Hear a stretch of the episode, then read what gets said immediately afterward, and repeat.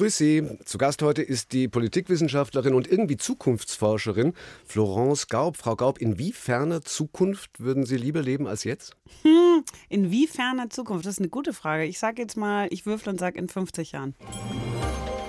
Eine Stunde, zwei Menschen im Gespräch auf Bayern 2.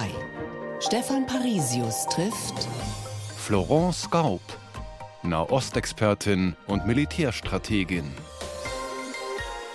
Schön, dass Sie da sind. Und als Nahostexpertin genauso überrascht über die Attacken der Hamas wie Israel? Mm, also man ist ja eigentlich immer über den Zeitpunkt überrascht und weniger über das, was dann passiert. Ich meine, es ja, gab es ja jetzt immer wieder, dass Hamas angegriffen hat. Wir haben auch immer schon geschaut, dass die äh, immer mehr diese Luftkomponente benutzen. Ich glaube, das Ausmaß ist überraschend, aber ich meine, das, das Problem selber, dass der Nahostkonflikt ja nicht gelöst ist, das wissen wir ja schon die ganze Zeit. Also von daher ist nicht überraschend. Darüber reden wir nachher natürlich auch okay. nochmal ganz ausführlich, wenn wir Sie heute gerade da haben mit dem Spezialgebiet eben. In 50 Jahren also würden Sie gerne leben. Warum gerade da? Naja, in der Zukunftsforschung ist so, dass ähm, man konventionell eigentlich am ehesten in die nächsten zehn Jahre schaut. Also das bringt uns dann so bis ungefähr ja ein bisschen plus minus 20, 30. Und da sehe ich ehrlich gesagt viel Hausaufgaben vor uns. Dann springe ich weiter in die Zukunft. Dann denke ich mir, okay, in 50 Jahren haben wir wahrscheinlich, hoffe ich mal sehr, diese ganzen Herausforderungen überwunden und dann habe ich eine gute Zukunft. Zweckoptimismus. Ja, gehört zu meinem Job dazu. Okay. Zukunft heißt, dabei heißt Zukunft ja eigentlich automatisch Ungewissheit? Äh, mhm. Unsicherheit, ist nicht so positiv konnotiert eigentlich. Was fasziniert Sie trotzdem dran so sehr, dass Sie jetzt eine Bedienungsanleitung für die Zukunft geschrieben haben? Äh, das ist lustig, genau deswegen eben, weil die Leute so negativ sind und also gerade Deutsche sich tun sich sehr schwer damit, das weiß man auch aus kulturellen Studien, mit Ungewissheit. Ne? Also wir nehmen eigentlich, der Mensch an sich zieht eine gewisse Schlechtheit der ungewissen möglichen positiven Zukunft vor. Mhm. Ähm, also sprich, ähm, wenn ich jetzt sage, äh, morgen wird dezidiert schlimm, findet man dann besser, als es könnte schlimm sein oder es könnte auch gut sein. Also mhm. man mag das Gewisse. Aber die Zukunft ist ja eben nicht nur ungewiss, sie ist ja auch ein Möglichkeitsraum. Da kann ja, können ja auch viele gute Sachen passieren. Und ich habe halt gemerkt, die Leute haben Angst und die Leute sind negativ und ich würde ihnen einfach tatsächlich gerne die Bedienungseinleitung geben. Wie geht man mit dieser Fähigkeit, sich die Zukunft vorzustellen, eigentlich um? Damit die Deutschen das möglicherweise auch so tun wie die Asiaten? Hm, zum Beispiel oder die also Amerikaner? Weil, Sie haben ja wirklich nachgewiesen, ja. dass es also regional sehr unterschiedlich ist. Mhm, total. Also Zukunft, also Zukunft kann sich jeder Mensch vorstellen. Also das ist eine menschliche Fähigkeit unseres Gehirns, die andere Tiere wahrscheinlich so nicht haben. Ähm, jetzt ist es kulturell unterschiedlich, eben, wie Sie gerade sagten, die Asiaten können, also es gibt Studien, die sagen, dass asiatische Kulturen weiter in die Zukunft denken können oder es vom Reflex her eher tun, als jetzt, sage ich mal, ein Europäer. Das heißt aber nicht, dass wir unfähig dazu sind. Da gibt es nur irgendwas in unserer Kultur, was da irgendwie so gekabelt ist. Aber zum Beispiel die Amerikaner, die denken genauso kurzfristig wie wir, die sehen aber ständig immer dieses, den eigenen Einfluss als sehr groß an. Also wir denken nicht nur kürzer, sondern wir denken auch, puh, ich kann sowieso nichts dagegen tun. Hm. Fall für die Couch eigentlich. Ja, ganz Deutschland gehört auf die Couch. Und deswegen eben Ihre Bedienungsanleitung. Genau. Sie sind nicht nur Talkshow-Dauergast zur Ukraine, sondern eigentlich äh, hauptberuflich Forschung oder und Autorin, Bestseller-Autorin, äh, Forschungsdirektorin am NATO Defense College in Rom, mhm. von dem ich bis zur Vorbereitung dieser Sendung noch nie gehört hatte. Mhm. Was macht dieses College und was machen Sie da genau? Ähm, das College, das gibt es seit 1951. Das wurde von General Eisenhower ins Leben gerufen. Der meinte, die NATO braucht eigentlich äh, Offiziere, die in der Lage sind, sich ständig diesen ständigen wechselnden strategischen Gegebenheiten anzupassen. Und dieses Mandat hat sich nicht geändert. Also das, die Hauptaufgabe des Colleges ist eigentlich, so Offiziere von überall aus der NATO, aber auch aus Partnerstaaten in so sechsmonatigen Kursen vorzubereiten vorbereiten, äh, Funktionen in der NATO, die haben dann meistens so das Niveau Oberst, Oberstleutnant, also sind so, ich sage jetzt mal rund plus minus 50 Jahre alt und lernen halt dann Strategie, Geopolitik, äh, regionale Probleme und so weiter. Das studieren die dann so ein halbes Jahr lang und dann gehen sie meistens irgendwie ins NATO-Hauptquartier oder in die militärische Struktur. Ich bin in dem Forschungsbereich, das heißt, ich leite ähm, wie so ein kleiner Think Tank quasi im College äh, ein Team an Forschern an, die dann sich mit Fragen auseinandersetzen, wie, wie sieht die Zukunft Russlands aus, wie sieht die Zukunft des Krieges aus, wie, äh, wie geht es jetzt weiter mit, mit China zum Beispiel. Also das ist meine Verantwortung. Und das ist, weil Sie sagen, kleiner Think Tank, Think Tank in dem Umfeld, also wenn man auf die Webseite schaut von diesem College, ist das fast schon klischeehaft. Ja? ja? Fünf Männer an der Spitze, die alle grimmig reinschauen. Ich gebe zu, ich erwarte von einem NATO-General auch, dass er grimmig. Ja? ja. Und dann Sie. Ja. Ja. Haben Sie. Äh, überrascht? Sie klingen also, überrascht. Ja, Sie sind ganz unten auf der Seite. Mhm. Man muss sich erst zu Ihnen durchscrollen. Mhm. Aber haben Sie als Militärstrategin, die nun äh, schon wahrnehmbar doch gerne lacht, äh, haben Sie auch schon mal Akzeptanzprobleme äh, aufgrund Ihres Geschlechts erlebt unter diesen ganzen NATO-Generälen? Also lustigerweise fast nie. Also schon, ist es schon mal was passiert, aber das ist schon lange her. Ich habe meine Karriere an einem College angefangen, vor uh, 15 Jahren. Dann bin ich zur EU gegangen vor 10 Jahren und jetzt bin ich wieder bei der NATO. Ähm, ganz am Anfang hat mal jemand zu mir gesagt, ein hochrangiger deutscher General, ich habe sie eingestellt, obwohl sie Deutsche, obwohl sie eine Frau sind. Ähm, aber ich glaube tatsächlich, der Militär an sich, also erstens, die lachen dann auf den Fotos nicht, aber die können den echt schon lachen. ähm, aber der Militär an sich ist, wenn ich das jetzt mal so plakativ sagen kann, wahnsinnig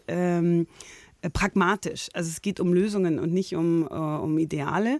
Und ich mache halt einen guten Job, sage ich jetzt mal. Zumindest denke ich, sehen die das auch so, sonst hätten sie mich nicht wieder eingestellt. Mhm. Und das ist am Ende dann wichtiger als mein Geschlecht. Ich würde auch sagen, dass sich in den letzten zehn Jahren, seitdem ich da weg bin, hat sich auch echt einiges getan. Also gerade in unseren Meetings, wo ich fast immer die einzige Frau bin, ähm, da fallen nie irgendwelche komischen Witze oder ne, so typisches, mhm. äh, wie, wie Männer angeblich untereinander reden, wenn sie alleine sind. Also ich habe schon das Gefühl, die Sensibilität dafür ist gestiegen. 1 zu 1 der Talk auf Bayern 2, heute mit Florence Gaub, Jahrgang 1977, aufgewachsen in München, Deutsch-Französin. Wann ist Ihnen klar geworden, dass der Krieg Teil Ihrer Familiengeschichte ist? Oh, super früh schon. Also, also ich weiß noch ganz früh, habe ich irgendwann mal mitgekriegt, in Deutschland, bei meiner Familie ging es irgendwie um den Krieg. Mein deutscher Großvater war ja in der, in der Wehrmacht als Pilot.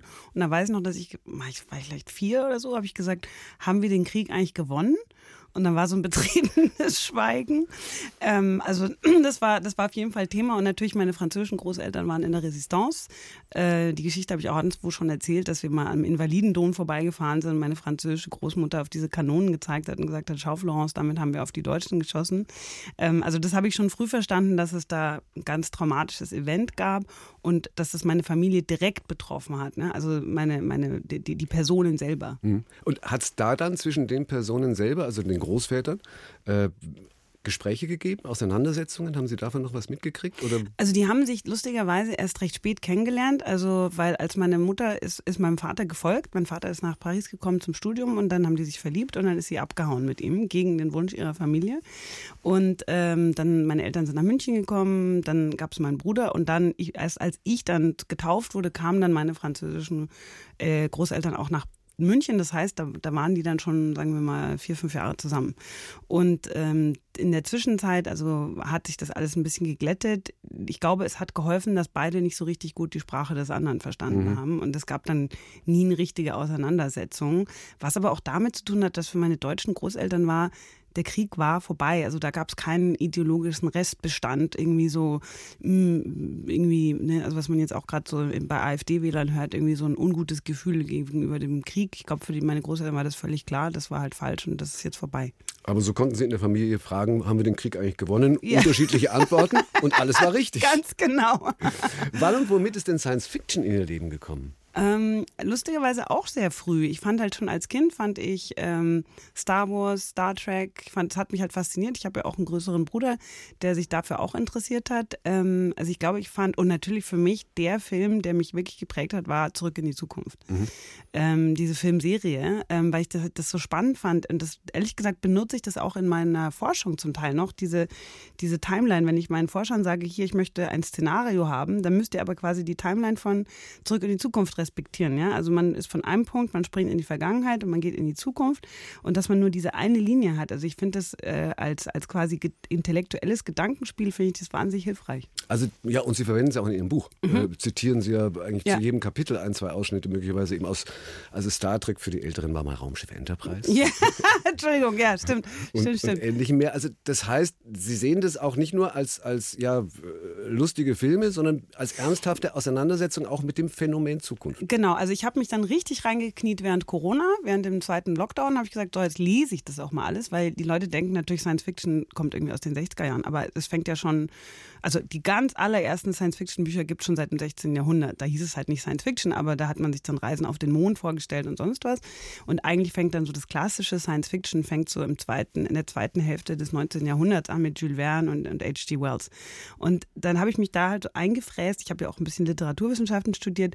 Was was, sagt es über die Gesellschaft aus, wenn sie solche Bücher schreibt. Ne? Und deswegen Science Fiction ist immer ein Ausdruck dessen, was eine Gesellschaft über die Zukunft denkt. Von daher ist es genauso äh, ernst zu nehmen wie andere Literatur oder andere Gedanken über die Zukunft. Eigentlich wollten Sie Journalistin werden? Ja. Äh, was hat Sie dann äh, zum Umschwenken zur Politikwissenschaftlerin und Militärexpertin gebracht?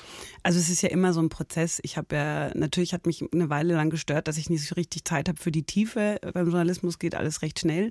Aber für mich ein entscheidendes Event war der 11. September 2001. Äh, da war ich in New York, da habe ich gerade ein Praktikum auch gemacht, ein journalistisches und habe dann da eben miterlebt, wie, wie, die, die, ja, wie die Flugzeuge halt in die Twin Towers geflogen sind. Und da habe ich, das war so ein, so ein Schlüsselmoment, weil ich mir gedacht habe, ich will irgendwas machen, was dazu beiträgt, dass sowas nicht passiert oder dass man, dass man sowas vorbeugt. Sie waren sogar ganz in der Nähe, ne? Mhm, genau, ich war 34. Straße. Also wir konnten es von unserem, von der Dachterrasse aus sehen. Ich habe davon auch Fotos. Hm. Und ich bin auch, ich durfte dann auch runter. Ich hatte einen Journalisten, also einen Presspass, durfte dann auch zum Ground Zero und stand dann da davor und also das ist die unglaublichsten Bilder, die ich erstens natürlich nie vergessen werde, aber zweitens das ist so, das übersteigt einen als Mensch. Das kann man gar nicht verstehen, was man da sieht. Verstehen nicht, aber fühlen. Was war das? Angst vermutlich einfach? Oder war das ein, also ich kann mir nicht vorstellen, dass das Neugier war, wenn man da irgendwie 20 Straßen weiter entfernt ist? Nee, Überwältigung. Also das war ja, also ich, ich kannte natürlich diese Hochhäuser von vor dem Attentat und dann steht man davor und sieht, das ist zwei, zwei Häuser hoch. Also das waren ja 110 Stockwerke und hm. das waren jetzt vielleicht noch sechs. Und das zu sehen und also diese, die, die, die, die, Tragweite, Menschenleben, Zerstörung, Gewalt, das war so, das hat mich wie eine riesen, wie ein Tsunami emotional mitgenommen. Also es war so, boah, das ist so groß, das kann ich gar nicht verstehen. Wie waren Sie da überhaupt hingekommen nach New York? Ich glaube, bei der UNO haben Sie damals gearbeitet. Genau, aber da, das war 2003, 2001, habe ich ein Praktikum gemacht beim Aufbau. Das war ein deutsch-jüdisches Einwanderermagazin Aha. oder Zeitung aus den, ja, aus den 30er Jahren. Aha. Und mhm. dann später, also geht es dann so im Rahmen des Studiums, dass man da einfach so hingeht oder wie funktioniert Ja, ich habe das halt gemacht einfach. Es war während den Semesterferien. Ah ja. ja. okay. Und Praktikum also nicht bezahlt. Genau, ja, genau. Weiter dann nach Paris äh, zum Aufbaustudium und da gab es dann wieder ja, wenn ich das richtig gelesen habe, eine Sequenz, ein Traum. Äh, der Sie speziell zum Thema Konfliktforschung im Nahen Osten gebracht hat? Ja, das ist eine lustige Geschichte, finde ich jedenfalls. Weil ähm, ich hatte, ähm, ich war in der glücklichen Lage, wählen zu müssen zwischen verschiedenen äh, Stipendien. Also ich hätte nach Wien gehen können, an die Diplomatische Akademie. Ich hätte ans Europakolleg gehen können, wo eigentlich so die Leute, die dann zur EU gehen, so Beamte werden, ausgebildet werden. Und ich hatte halt die Option, an die Sorbonne zu gehen und da ein Aufbaustudium zu machen in Friedens- und Konfliktforschung. Hab mir aber total schwer getan, weil ich jetzt gar nicht wusste, so in welche Richtung Richtung will ich eigentlich? Äh, Im Nachhinein weiß ich, äh, dass ich das ist, ich hatte schon ein Bauchgefühl, was ich wollte, aber äh, EU klang halt einfach sicherer. Und dann hatte ich diesen Traum. Ich habe halt geträumt, ich schwebe über dem Nahen Osten und schaue da so runter und äh, sehe, wie die sich da streiten, eben wie wir es jetzt auch gerade in der Presse sehen, und äh, bin wahnsinnig wütend geworden, so eine monumentale Wut und hatte plötzlich zwei riesige Hände und habe dann so, puh, hab die quasi gefroren, die konnten sich dann nicht mehr streiten. Und dann bin ich aufgewacht und habe das halt als Indiz genommen für, ich glaube, mein Herz schlägt für den Konflikt, ich muss was mit Konflikt machen. Und am Ende habe ich ja dann doch bei der EU gearbeitet, von daher war es vielleicht eine falsche, falsche Choice sozusagen. Aber rein traummäßig offensichtlich, träumen Sie immer so intensiv? Ich träume oft intensiv, ja. ja. Und ich höre mir halt auch zu. Ich nehme meine Träume halt als Botschaften von mir selbst an mich selbst. Schreiben Sie die dann auf morgens? Oder sind die, also bei mir sind die allermeisten nämlich weg und ich ärgere mich immer und sage, man müsste eigentlich einen Blog am, am Bett stehen. Man muss es sofort machen, ja. Und man darf auch mit niemandem reden. Mein Freund, der wacht auf und redet, erzählt mir sofort seine Träume und dann kann ich mich an meine eigenen nicht sind mehr erinnern. Weg. Ja. Okay. Naja gut, Konfliktforschung, Militärforschung, das wollte ich noch fragen. Äh, da steht dann in der Vita noch Reserveoffizierung der, Franz der französischen Armee von mhm. 2012 bis 2015. Was war das? Naja, also ich habe natürlich meine Doktorarbeit zum Militär geschrieben. Ich habe mich sehr dafür interessiert. Ich fand es auch super spannend, aber ich habe dann auch gedacht, ich würde es auch gerne machen. Und dann habe ich mich tatsächlich bei der Bundeswehr gemeldet und äh, die haben mir gesagt, äh, sie sind überqualifiziert für uns. Ähm, also die hatten halt für solche Leute wie mich sehr wenig Slots und für alles andere war ich überqualifiziert. Und dann habe ich gedacht, versuche ich es mal bei den Franzosen. Und die Franzosen haben gesagt, super, die haben nämlich so ein extra Programm für Zivilisten, die so wie ich so ein Forschungsprofil haben. Und dann bin ich zu den Franzosen gegangen. Und das war richtig Militärdienst dann? Ja, genau. Aber, inklusive, aber, inklusive Grundausbildung und allem, was dazugehört. Genau, aber die meiste Zeit war meine Aufgabe halt, dass ich äh, Forschungspapiere schreibe natürlich. Klar, ja? sicher. Genau, ja.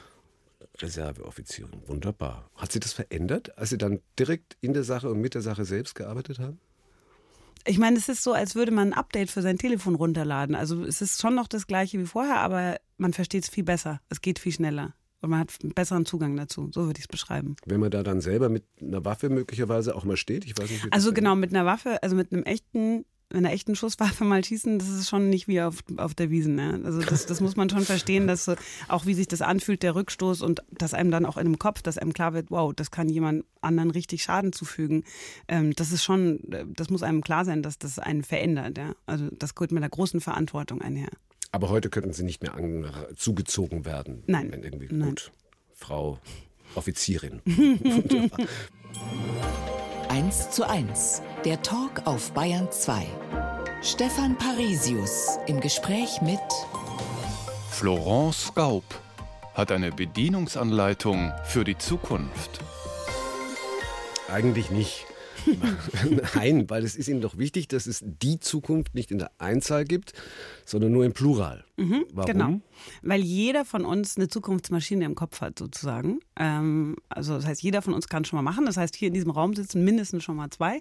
Ähm, aber jeder, die Zukunft ist per Definition im Jahr mehrere, weil man ständig verschiedene Optionen durchdenkt. Also es gibt nie so eine Zukunft, sondern viele verschiedene mögliche und dann sucht man sich halt eine davon aus. Vielleicht ist das genau das Problem, Dass es so viele gibt. dass man sich entscheiden muss.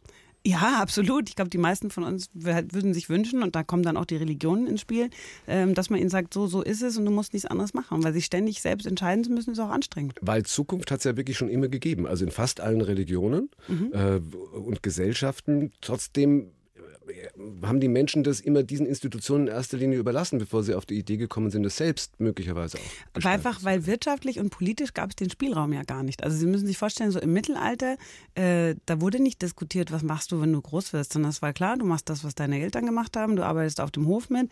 Äh, Scheidung gab es nicht als Konzept. Äh, die meisten von uns hatten noch gar nicht die Lebenserwartung. So heute, wir haben halt diesen wahnsinnigen Luxus, dass wir sowohl politisch als auch wirtschaftlich ständig wählen dürfen.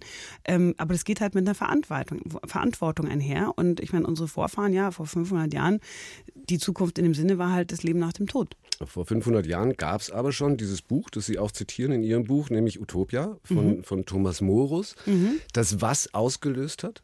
Dass das mit ausgelöst hat, das Nachdenken über eine andere Welt.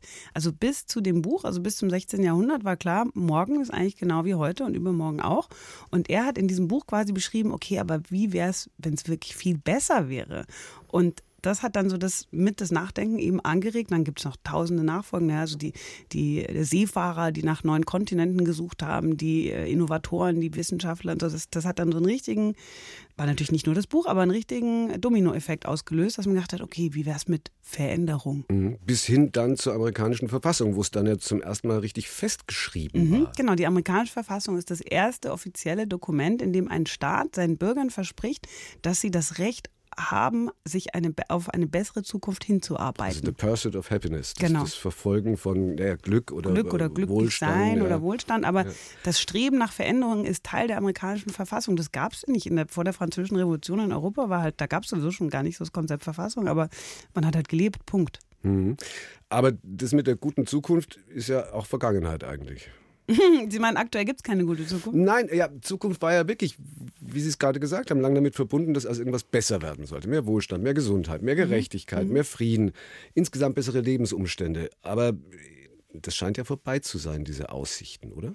Also erstens muss man sich so vorstellen, der Mensch hat, also wenn der Mensch über die Zukunft nachdenkt, dann gibt es immer Gutes und Schlechtes. Ja? Also ich meine, heute denken wir an die Ukraine und denken, oh Gott, vorher war alles besser, aber auch vor Covid sogar haben wir uns auch irgendwas über irgendwas Sorgen gemacht. Also das ist nie so, dass der Mensch immer denkt, ui, heute geht es mir eigentlich gut, alles ist bestens, sondern meistens merkt man es erst im Nachhinein, wie gut man es hatte. Aber natürlich, klar, wir haben aktuell riesen Herausforderungen mit dem Klimawandel, mit dem Krieg in der Ukraine, mit künstlicher Intelligenz und so weiter und so weiter. Also von daher haben wir jetzt das Gefühl, wo ist eigentlich die gute Zukunft hin? Ist das Ihrer Meinung nach jetzt nur äh, ja, den Medien geschuldet, dass da im Augenblick so eins nach dem anderen kommt und auf uns einprasselt oder bestenfalls noch alles gleichzeitig und wir einfach nicht mehr so filtern und stoppen können, dass wir sagen, oh Gott, jetzt kommt noch das Erdbeben, dann ist noch der Darmbruch und die Krankheit und viele eigentlich nur noch überhaupt geduckt durch die Welt laufen wollen. Also ist das eher nur eine Frage der Wahrnehmung oder ist es tatsächlich so, dass da im Augenblick wahnsinnig viel zusammenkommt? Also die Antwort ist sowohl als auch. Es hm. ist natürlich beides. Ähm, wir haben quasi so ein, so ein Mengengelage von verschiedenen Sachen gleichzeitig. Das gibt es in der Geschichte immer wieder. Auch in den 70er Jahren war das zum Beispiel so, dass verschiedene, wie so Stromschnellen, wo halt plötzlich, boom, alles auf einmal äh, auf einen einprasselt. Aber tatsächlich ist so, dass heute ein Mensch in einem Tag so viel Information aufnimmt wie ein Bauer im Mittelalter in seinem gesamten Leben hm. an neuer Information. Das heißt, natürlich haben wir also eine Gleichzeitigkeit. Wir wissen irgendwie gleichzeitig das Erdbeben in Marokko, was passiert gerade im Gazastreifen, äh, was passiert auf globaler Ebene. Das ist auch zum Teil zu viel. Also ich sage immer, die Leute müssen wissen, dass sie müssen verstehen, dass sie genauso wie für Süßigkeiten auch eine Informationsriegel äh, äh, brauchen. Ja? Also man kann nicht alles in sich reinstopfen, Informationen. Am Ende liegt man nachts wach und denkt, oh Gott, und jetzt? Wie machen Sie das? Äh, ich filter ganz, ganz streng. Also ich suche nach dem, was mich, also gut, ich lebe auch in der politischen Blase. Das heißt, ich kriege ganz viele Informationen einfach zugespielt, aber ich würde sagen, suchen, suchen Sie sich ein Medium aus, äh, suchen Sie sich aus, worüber Sie mehr wissen wollen. Und wenn's, wenn Sie merken, es wird zu viel, dann lesen Sie echt nur die Lokalnachrichten. Ne? Weil am Ende die Nachrichten, die am relevantesten für Sie sind, sind die lokalen. Eigentlich müssen Sie nicht wissen, dass in 50 Jahren die Welt untergeht. Wann haben Sie das letzte Mal einen Tag lang nur Lokalnachrichten gelesen? Heute? Echt? Welche ja. Lokalnachrichten lesen Sie da? Rom? Äh, München? Äh, naja, heute, ich bin ja jetzt gerade in München, deswegen habe ich mich heute, natürlich auch wegen den Wahlen, habe ich mich viel mit Bayern beschäftigt. Sie haben heute nichts über Gaza gelesen? Nein, ich war kurz auf Twitter, ich hab's, also, ging an mir vorbei, aber ich habe heute noch nichts über Gaza gelesen. Aber wie gesagt, ne, ich bin in einer anderen Position. Das fliegt mir sowieso beruflich ständig zu. Okay, aber nochmal zurück zur Zukunft. Mhm. Was ja wirklich zementiert war bei uns über viele Generationen, war aber ja tatsächlich dieses, die Kinder sollen es mal besser haben. Ja. Und das ist etwas, wo man, glaube ich, objektiv inzwischen sagen kann, das ist vorbei. Genau, aber was ich glaube, dass, dass wir die, die Definition der guten Zukunft muss neu gemacht werden. Also früher war halt eben, die Kinder sollen es mal besser haben. Aber wenn ich mir anschaue, wie, wie mein Lebensstandard ist, verglichen mit dem meiner Großeltern, das ist ja auch eingetroffen. Ja, Nur, ich habe es ja schon besser. Genau, ich habe es irre viel besser als die. Aber wenn ich mir jetzt vorstelle, die nächste Generation, was sollen die denn noch mehr haben, was ich schon habe? Sollen die dann drei Autos haben und noch eine Yacht und irgendwie fünf Häuser und 18 Sprachen sprechen? Also irgendwann kommt man so einen Endpunkt. Da gibt es auch Studien dazu, wo der Mensch nicht mehr glücklich ist, wenn er mehr hat. Und ich glaube, wir bewegen uns weg vom Haben, also mehr haben als Zukunftsziel und vielleicht mehr sein oder was anderes sein. Will man in der Zukunft vielleicht weniger, dass die Kinder alles haben, sondern einfach glücklich sind oder gesund sind und so weiter. Das, das heißt, Pläne für eine bessere Zukunft persönlich wäre da möglicherweise in Ihrem Fall mehr Surfen? Zum Beispiel, ja. ja, ich surfe. Leidenschaftliche Surferin? Sehr leidenschaftliche Surferin und habe natürlich nicht genug Zeit dafür. Also ja, das wäre zum Beispiel, Zeit wird ein eigenes Gut. Die Leute wollen nicht unbedingt mehr Geld, sondern sie wollen mehr Zeit haben für solche Sachen. Ich auch. Wenn Sie in München sind, Eisbachwelle? Mm, ich würde vielleicht eher an die, an die äh, Floßlände gehen, weil ich finde, Eisbach, da ist mit so viel Publikum. Aha. Aber sonst so richtig Hawaii, also Big Wave oder, oder wie stelle nee, ich mir Hawaii Sie auf dem Surfbrett nicht, vor? aber wie ähm, also ich meine, ich surfe schon Wellen, die so groß sind wie ich, also fast zwei Meter kann ich schon surfen. Alles andere habe ich die Ambition noch nicht. Aber ich hab, bin gesurft in Costa Rica, auf Bali, in Marokko, Biarritz natürlich, Südfrankreich, äh, Können Teneriffa. Sie gehen? Wahnsinn. Ich erblasse von allem. Eins zu eins der Talk heute mit der Militärstrategin Florence Gaub. Wir hatten gerade äh, Zukunft, der theoretische Teil. Jetzt machen wir ein bisschen angewandte Zukunft und gehen ja äh, auf das Feld, wo Sie im Augenblick halt wahnsinnig äh, oft eben in Talkshows auch sitzen und gefragt werden, zu Recht mit Ihrem äh, NATO-Hintergrund und ähnlichem mehr, äh, mal ein bisschen in die Ukraine. Also angewandte Zukunft. In welcher Situation sehen Sie die Ukraine in zehn Jahren? Naja, also das hängt natürlich von ein paar Variablen ab. Also in der Politikwissenschaft sind Variablen immer die Elemente, die eine Geschichte in die eine oder andere Richtung drehen können. Es hängt natürlich von uns ab, also was wir jetzt unterstützen. Es hängt natürlich auch von Russland ab, wie weit Russland willens und fähig ist zu gehen. Und es hängt natürlich von den Ukrainern selber ab. Also wenn ich es mir wünschen dürfte, das ist Ihre Frage oder? Äh, nee. Das, das, das, das Nein, wahrscheinlich das passt ja nicht zur Wissenschaftlerin, das wünschen dürfen, oder? Naja, ich meine, wir haben ja eine politikberatende Funktion. Das heißt, wir geben natürlich schon schon, äh, wir sagen Politikern schon, okay, wir würden das und das empfehlen. Aber was natürlich das realistischste Szenario ist, also ne, die, die Zukunft ist ganz oft einfach auch das Wahrscheinlichste, ist, dass die beiden natürlich noch eine ganze Weile sich aneinander aufreiben werden. Und das, was, was man natürlich hofft, ist, dass es dann früher äh, besser als später, zu beiden Seiten zu der Einsicht kommt, dass Verhandlungen die beste Option ist und dass dann tatsächlich äh, es zu einem Friedensschluss kommt, der für beide Seiten aushaltbar ist. So, wie lange kann das dauern? Das kann natürlich schon noch mehrere Jahre dauern, bis wir diesen Punkt, und das ist der wichtigste Teil, erreichen, wo beide Seiten es so wollen. Ja. Und das ist dann, wo mich, was mich in Deutschland immer so ein bisschen umtreibt. Man hat das Gefühl, die Deutschen entscheiden, was in der Ukraine passiert. Das kann man von als Außenstehender, man kann eben die Ukraine unterstützen, aber auch wir können der Ukraine nicht sagen, hey, jetzt hör mal auf, dich verteidigen zu wollen. Ja. Also es sind die beiden, Russland und Ukraine, die es am Ende entscheiden. Wie erarbeiten Sie als Militärstrategin solche Szenarien? Also ab welchem Punkt ist dann was, wo Sie sagen, okay, das ist das wünschenswerte Ergebnis. Natürlich, theoretisch können, mhm. kann es mhm. ja nur so sein.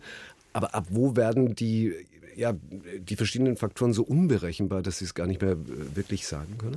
Also erstens, Szenario macht man immer in der Gruppe. Also es bin nicht nie alleine. Ähm, man macht das, je größer die Gruppe, desto besser und je diverser auch die Gruppe. Wir setzen uns dann richtig in so einen Raum und machen echt mit Stift und Papier, überlegen wir uns, okay, was sind die Elemente? Und dann spielt man das so durch in der Diskussion. Wir verwenden natürlich auch ganz viel Daten, also was man halt alles weiß. Aber, Sie haben es gerade schon angesprochen, es gibt natürlich bestimmte Punkte, wo man keine Daten hat und da muss man halt dann, äh, ich sage jetzt mal, improvisieren oder mit Vorstellungskraft reingehen. Ähm, Stichwort, ähm, woher weiß ich, wann Putin ich sage jetzt mal, keinen Bock mehr hat. Das, dafür gibt es keine Daten. Also selbst wenn es welche gäbe, ich habe keinen Zugang dazu, ich habe keinen Zugang zum, zum inneren Kreis mhm. im Kreml.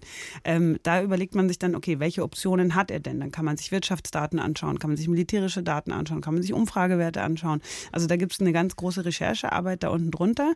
Aber natürlich bleibt es spekulativ. Das muss man auch immer sagen. Wir sagen ja nicht die Zukunft voraus, sondern wir machen es, um den Entscheidungsträgern zu sagen, so hier, wir haben uns mal hingesetzt, das ist jetzt der Korridor an Möglichkeiten. Das das, das, das ist äh, zu erreichen, das hier könnt ihr schon mal vergessen. Also, und quantifizieren dabei dann Wahrscheinlichkeiten auch? Also ich mag das sehr gern. Also ich sage schon, das ist so 50 Prozent wahrscheinlich, 40 Prozent wahrscheinlich, aber viele Leute mögen das nicht, weil die Angst haben davor, dass sie sich festlegen müssen, dass wenn es dann nicht eintritt, dass dann hinter ihnen gesagt wird, ja, ihr habt euch ja geirrt. Dabei, man muss es natürlich sagen, sich irren gehört dazu. Hm. Also sich irren gehört bei der Zukunft immer dazu, bei jedem Einzelnen und natürlich auch bei, bei meiner Arbeit. Das muss aber auch klar sein, dass ich bin ja nicht eine Wahrsagerin, sondern ich arbeite mit wissenschaftlichen Methoden und wenn es gerade in so Bereichen ist wie jetzt zum Thema Krieg und man hat nicht so viele Daten, dann kann man sich auch mal richtig irren. Ja. Haben Sie es mal gemacht? Mich Wahrsagerin? Geirrt? Nee, nein, Wahrsagerin. Ah, Wahrsagerei. äh, nicht aktive Wahrsagerei, passiv. Äh, ob ich schon mal bei einem Wahrsager war? Ja, ja ich war, ähm, ich war mal in New York bei einer Handleserin. Das war sehr lustig und ähm, das fing schon sehr schlecht an, weil ich kam rein und sie sagte so: Sagen Sie jetzt nichts. Sie sind Irin. Und ich so, nee, ich bin Fran Deutsch-Französin. Ich so, ah. Dann hat sie mir die Hand reingeschaut und gesagt, ich sehe ein Problem in ihrer Beziehung. Ich so, ich habe gar keine Beziehung. Also es ging dann, äh, ja, also es hat nicht so richtig gut funktioniert zwischen ihr und mir. Also dann doch eher wissenschaftlich als, äh, mhm. äh, als mit Glaskugel. Genau. Aber ich meine, wenn Sie sagen, Sie müssen immer natürlich mit Wahrscheinlichkeiten, Unwahrscheinlichkeiten arbeiten, ja nur, wenn Sie jetzt sagen, ja, die Chance, es geht gut oder schlecht aus, sind 50 Prozent, ja, dann kann ich mir das sparen, oder? Ja, deswegen, ich, also, wo ich einen richtigen, richtigen Koller kriege bei meinen Wissenschaftlern ist mit solchen Begrifflichkeiten. Wenn man sagt, ist es 50-50. Bei mir verboten sind Wörter wie vielleicht, kann sein, äh, möglicherweise. Es soll so konkret wie möglich sein. Und ich finde, wenn man sich nicht äußern kann, dann sollte man es auch sagen. Dann sollte man sagen, ganz ehrlich, hier, ich habe kein Signal, ich kann keine Aussage dazu machen. Das nenne ich dann intellektuelle Hygiene. Man muss das auch können. Mhm. Aber wenn Sie über die Zukunft der Ukraine eben nachdenken und Szenarien machen, können Sie da ernsthaft Wahrscheinlichkeiten Quoten von über 50 Prozent sagen? Ähm, also das, da muss man dann den Rahmen näher stecken. Also man kann jetzt nicht sagen, ähm, in zehn Jahren, weiß ich nicht, 60 Prozent Wahrscheinlichkeit, dass die Ukraine ein demokratischer, stabiler Staat ist. So eine Wahrscheinlichkeit kann man nicht machen. Mhm. Aber man kann natürlich schon sagen, weiß ich nicht, jetzt ähm, 75 Prozent Wahrscheinlichkeit, äh, dass so und so viel Territorium in den nächsten sechs Monaten zurückerobert wird. Das ist zum Beispiel viel konkreter, aber das ist auch ein viel kleineres Zeitfenster. Mhm. Wenn Sie Politik beraten, was sagen Sie denen dann? Welche Schlüsse und Konsequenzen müssen die westlichen Demokratien ziehen aus dieser inzwischen ja Vergangenheit des russischen Angriffs für die zukünftige Politik? Ich glaube tatsächlich, was was unangenehm ist und deswegen tun sich auch viele Deutsche noch damit schwer, aber dieser Krieg in der Ukraine, es geht auch um uns. Für Russland geht es um einen größeren Konflikt, der nicht nur was mit der Ukraine zu tun hat, sondern auch mit uns. Ähm, und einfach sagen, hier machen die Tür zu, ciao Ukraine, das funktioniert nicht, denn für die Russen, für Russland geht es nicht nur um die Ukraine. Ähm, und das heißt für uns natürlich, man kann jetzt ganz viel irgendwie psychologische Aufbauarbeit machen. Was haben wir alles falsch gemacht? Wir haben bestimmt einiges falsch gemacht. Am Ende des Tages haben wir, war ein bisschen Pfeifen im Walde, haben einfach die Zeichen nicht gesehen, dass es auf russischer Seite einfach ja, auf, auf Aggression aus ist. Hm. Und dann aber bröckelt es im Augenblick, ja. So schaut es aus jedenfalls. Wo, wo bröckelt jetzt? Ja, bei der Unterstützung äh, für die Ukraine, die, bei der internationalen. Also vom Haushaltsstreit in Amerika bis zu den immer wieder umstrittenen Waffenlieferungen äh, aus Deutschland.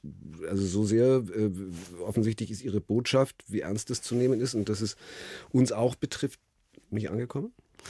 Doch, ich glaube schon, weil ich würde nicht sagen, dass der, die Unterstützung fundamental in Frage gestellt wird. Ich glaube, es geht eher darum, okay, was kostet das jetzt, wie lange dauert das noch, was sind für Möglichkeiten, äh, das abzukürzen und so weiter. Aber ich glaube nicht, dass irgendjemand ernsthaft auch in Washington nicht denkt, okay, wir ziehen jetzt einfach die Unterstützung ab und sagen der Ukraine. Nee, ziehen sie nicht ab, aber können keine weitere, ich meine, das war ja kurz davor mit dem Haushaltsstreit, dass es kurz so ausgesehen hat und ja immer noch tut. Also zusätzliches jetzt erstmal nicht mehr kommen könnte. Ja, wobei man muss schon sagen, die USA haben extrem viel Unterstützung geleistet, viel mehr als alle anderen. Und äh, natürlich gibt es da irgendwann so einen Punkt, wo man sagt, okay, jetzt fängt auch bald der Wahlkampf an in den USA, man kann hier nicht Vollgas unterstützen. Dann ist halt auch die Frage, inwiefern also ich finde gerade in Deutschland, wir haben uns bei jedem Schritt schwer getan. Also von daher finde ich jetzt, jetzt diese Debatte über den Taurus ist noch nicht mal ungewöhnlich, weil es in Deutschland bei jeder einzelnen, hatte ich das Gefühl, Waffe wurde erst darüber diskutiert, ob man die jetzt schicken sollte oder nicht. Also Sie sehen nichts bröckeln. Ich meine, ich auf der anderen Seite, der Amerikaner, die Amerikaner werden sich ja auch sagen, jetzt haben sie heute gerade einen äh, Flugzeugträger und so und so viele Schiffe ins Mittelmeer geschickt. Mhm. Okay, gut, die werden jetzt im, im Ukraine-Konflikt, es ist keine Rivalität dazu, aber ich meine, das ist ja auch alles irgendwann mal endlich, was da jetzt die nächsten Jahre möglicherweise noch alles kommt, die machen müssen. Was die Amerikaner machen ja. müssen. Naja, also Sie müssen sich vorstellen, die Amerikaner denken in Sachen geopolitischer Zukunft, denken die schon gar nicht mehr an Russland und auch nicht jetzt ans Mittelmeer. Die denken an Asien und an China vor allem. Und das ist auch der große Unterschied zwischen, äh, zwischen den USA und den Europäern, weil für die meisten Europäer ist China so, ja gut, die sind super weit weg und sind halt unsere wichtigen Handelspartner. Systemisch, politisch mögen wir die nicht, aber wir machen halt trotzdem mit denen gemeinsame Sache. Also für die USA wenn die richtig in die Zukunft schauen, dann ist es China. Die bereiten sich militärisch darauf vor. Mhm. Das sieht man auch in der Struktur, wie die sich jetzt verändern nach innen. Äh, ist es halt ganz viel Marine, ist ganz viel Langzeit, also auf, auf, auf weitere Distanzen angelegt. Also von daher endlich ist natürlich irgendwie alles, aber am Ende geht es ja nicht nur um Hardware. Es geht ja nicht nur darum, was man jetzt an Waffen schickt, sondern was man politisch auch macht, äh, auch auf, mit, mit Russland und so weiter. Nochmal Vergangenheit und Zukunft. Äh, dieser Krieg in der Ukraine schaut so aus für uns als Fernsehzuschauer, äh, als wäre das ein Krieg wie aus der Vergangenheit. Mhm. Schwere Artillerie, Schützengräben. Ja. Werden auch die Kriege der Zukunft so sein? Also hatten die ganzen Science-Fiction-Autoren mhm. dann doch Unrecht? Ähm, also das ist, das ist interessant, weil tatsächlich vor dem Krieg gab es äh, in der Branche so ein bisschen so ein Denken, da gab es auch ein Buch, das hieß The Weaponization of Everything, also die, äh, äh, ja, die Anwendung von, von, von allem Möglichen als Waffe, ja? also Migranten und, und, und Desinformation und so weiter. Und da hat man sich gedacht, naja, wahrscheinlich sind wir jetzt alle so miteinander verwoben, dass echte Gewalt ist jetzt irgendwie passé und ab jetzt wird alles nur noch im virtuellen Raum stattfinden. Und wir sehen halt, das ist nicht der Fall. Als Nahostexpertin muss ich Ihnen sagen, ich habe das nie gedacht, weil die Kriege im Nahen Osten waren immer schon genau, was Sie gerade beschreiben oder was man ja jetzt auch sieht, einfach so wirklich brutale Gewalt äh, hands-on. Ich glaube, das war so ein europäischer ja, Wunschgedanke, dass man denkt, wir mögen ja Gewalt nicht und wir wollen eigentlich, dass auch Konflikte nicht mehr gewalttätig sind. Also in der Zukunft denke ich, es wird immer dieses Kern an Gewalt, diesen Kern an Gewalt haben, aber wir werden wahrscheinlich zusätzliche Dimensionen sehen, wie im virtuellen Raum oder halt auch eben dieses, äh, ja, dieses Soft-Sicherheit, Migranten verwenden, also eine, als, als Waffe sozusagen, äh, als politische Waffe, das wird weiterhin geben. Eine Stunde, zwei Menschen im Gespräch auf Bayern 2. Stefan Parisius trifft Florence Gaub. Nahostexpertin und Militärstrategin. Und behauptet tatsächlich, trotz einer Ostexpertin, nichts über Gaza heute gelesen zu haben. Hm, ja, nur kurz auf Twitter, aber nicht wirklich. Nee. Also gut, wir müssen trotzdem drüber reden, natürlich, ja, was, natürlich. Da, was da passiert ist seit dem Wochenende. Äh, auf diese terroristischen Angriffe der Hamas auf den Gazastreifen, die Reaktionen darauf, die israelischen. Ähm, gestern schon hieß es dann, dies ist der Beginn eines langen Krieges. Also dieser Krieg, der läuft doch schon die ganze Zeit. Von daher, also okay, ich bin eine Ostexpertin, deswegen befasse ich mich die ganze Zeit damit, deswegen kann ich auch mal einen Tag Pause machen, ohne dass es jetzt einen großen Unterschied macht. Aber der Konflikt geht ja eigentlich, also wenn man will, seit 2005 oder eigentlich seit den 80er Jahren oder, oder noch weiter zurück, seit, seit 48. Israels, genau. Ja. Also natürlich, und, und wir haben ja auch diese, diese Konflikte gerade zwischen dem Gazastreifen, zwischen Hamas und Israel, haben wir ja in den letzten puh, 15 Jahren hatten wir es, glaube ich, äh, vier oder fünf Mal schon. Ne? Also von daher ist es jetzt nicht neu. Äh, natürlich muss Israel jetzt sehr stark darauf reagieren, äh, muss die israelische Regierung allein schon, weil es eine demokratische Regierung ist, die sich sonst unglaubwürdig macht. Aber ich glaube, es ist ganz wichtig, dass Leute verstehen, das kommt nicht aus dem Nichts. Also das ist schon Teil einer größeren, längeren Konfliktgeschichte. Aber gerade vor dem Hintergrund und gerade mit dem Wissen, was ich mich wirklich seit vorgestern frage, ist, wie kann es sein, dass der, heißt es immer, beste Geheimdienst äh, mhm. der Welt und der ganze Staat Staat Israel, die ja nun wirklich äh, erfahren sind ohne Ende in all diesen Dingen, dass die alle kollektiv offenbar so sehr von diesem Attacken überrascht worden sind. Es mhm. wurde dann verglichen mit 9-11. Ich glaube, das hinkt, weil da waren es zwei Flugzeuge, die nun keiner hat kommen sehen. Äh, in dem Fall war das ja wirklich so organisiert mit 2000 Raketen äh, aus dem Gazastreifen. Wie, warum haben die das nicht gesehen? Also äh, interessant ist, dass Israel wurde ja schon mal so krass überrascht und zwar 1973. Ja? Und das ist also auch wenn, immer wieder, wenn wir diese Überraschungsdebatte haben, ja, also auch jetzt eben 9-11 oder Covid oder was Ukraine, dann äh, am Ende werden immer die die Nachrichtendienste äh, beschuldigt, dass sie es nicht haben kommen sehen. Aber auch Nachrichtendienste sind nur Menschen. Und gerade wenn man denkt, man hat alles unter Kontrolle, dann hat man immer einen toten Winkel. Also ich als Zukunftsforscherin äh, sage immer, wenn jemand sagt, das ist unmöglich, das wird nie passieren, dann muss man genau da mit der Taschenlampe reingehen. Ich war ja auch öfter in Israel. Ähm, die haben uns auch gezeigt, wir sind auch an den Gazastreifen hingefahren.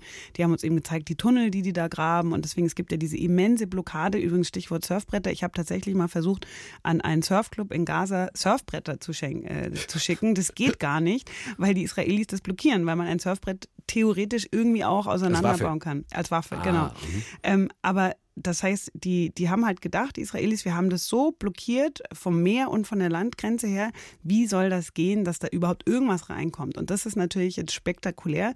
Hamas hat halt einfach verstanden. 2000 Raketen. Genau, wie die das gemacht haben, wahrscheinlich auch über die Tunnel. Die müssen, natürlich haben die Hilfe gehabt, äh, sei es von Iran oder auch Palästinensern, die in Israel leben. Ähm, aber ja, das ist für Hamas ist das ein unglaublicher Coup. Mhm. Weil Sie über die Blockade gerade reden, was vielleicht Ihnen vorhin bei Twitter noch entgangen gegangen ist. Heute hat Israel tatsächlich dann eine totale Blockade verhängt gegen mhm. den Gazastreifen. Kein Strom, keine Lebensmittel, kein Treibstoff. Mhm. Da leben knapp zwei Millionen Menschen. Mhm.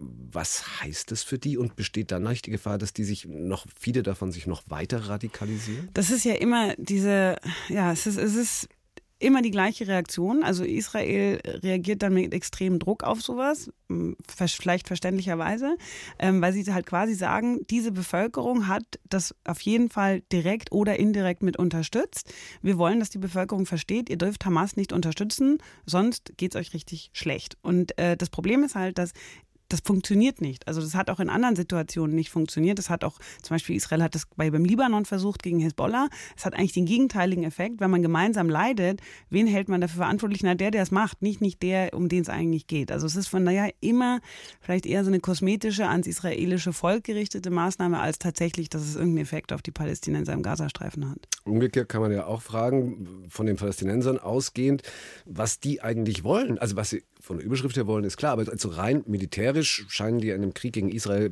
wenig Aussicht äh, auf Erfolg zu haben. Warum riskieren die diese drastischen Gegenmaßnahmen, die jetzt da anstehen? Also was können die überhaupt erreichen?